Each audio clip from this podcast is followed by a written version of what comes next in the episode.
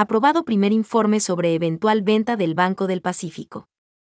La Comisión de Régimen Económico, con cinco votos afirmativos, dos en contra y dos abstenciones, aprobó el primer informe trimestral sobre la valoración, desinversión y eventual venta del Banco del Pacífico.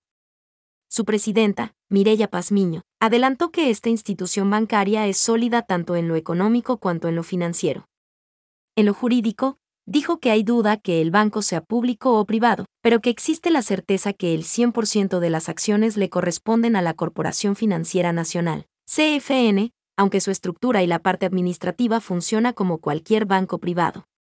Recordó que el Pleno de la Asamblea Nacional dispuso que la Comisión lleve adelante este proceso de investigación, por lo que solicitó información a la Superintendencia de Bancos, Corporación Financiera Nacional, Banco del Pacífico, Banco Central y Asobanca, cuyas autoridades fueron convocadas para que contesten interrogantes de los comisionados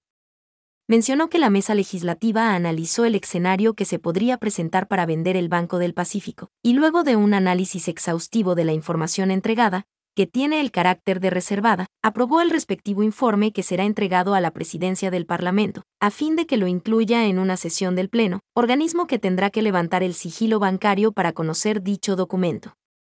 Mireya Pazmiño resaltó que la situación económica del Banco del Pacífico en los últimos 20 años ha crecido sus utilidades han sido reinvertidas, lo cual trae beneficios a todos los ecuatorianos.